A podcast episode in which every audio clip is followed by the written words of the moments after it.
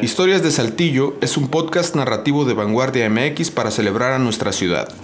En este episodio presentamos Santo, el enmascarado de plata y su pelea en Saltillo.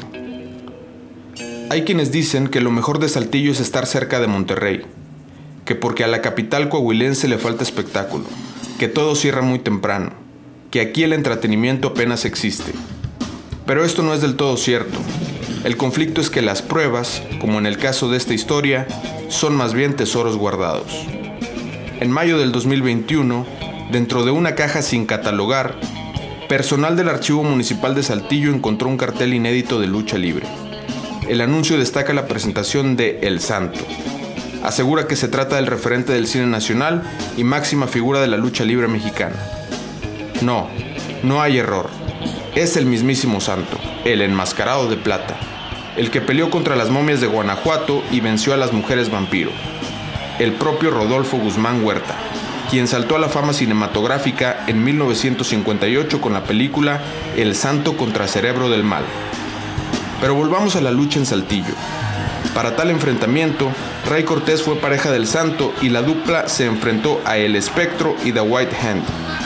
También se presentaron Mario Prado, Jesús Esquivel, Carlos Castillo, Chacal Ramírez, Mario Ramírez y Bulldog Villegas. La fecha pactada fue el martes 9 de julio a las 9.15 de la noche.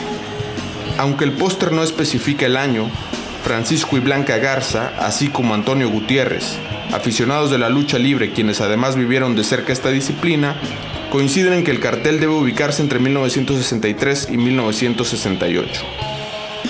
Esto concuerda con las fechas que el Archivo Municipal de Saltillo determinó para la caja en la que se encontró el cartel, y donde también venían otros afiches. Además, coincide con los años hasta antes de que demolieran el Estadio Saltillo, sede de la función. El aforo del inmueble era cercano a las 4.000 personas en gradas. El ring se instalaba entre las bases y el home del diamante de béisbol. Y si de lucha libre se trataba, el lleno era garantía.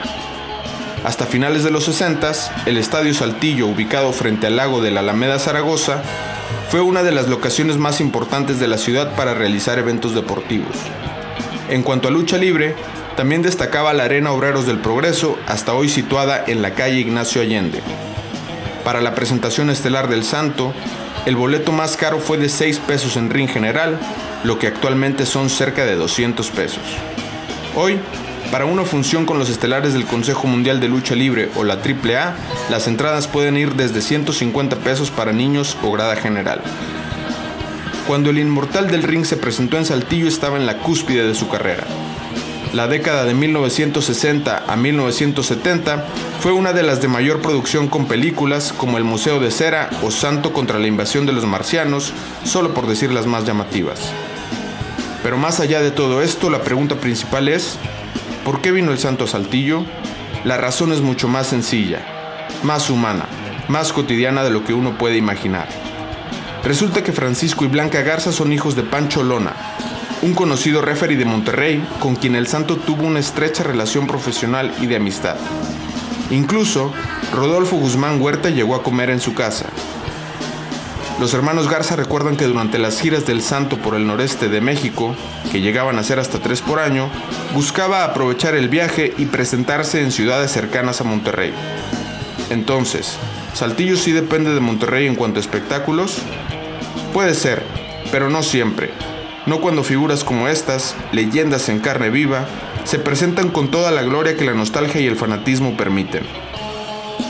A la capital coahuilense también llegaron figuras famosas en su tiempo como los hermanos Espanto, Relámpago Cubano, Dorrell Dixon, Dr. Wagner y el mismo Blue Demon, pero esas ya son otras historias de cartel que contaremos más adelante.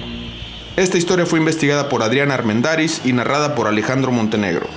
Producción de Ramiro Cárdenas, gráfico de Natalia Gutiérrez, idea original Carla Guadarrama, Adriana Armendaris y César Gaitán.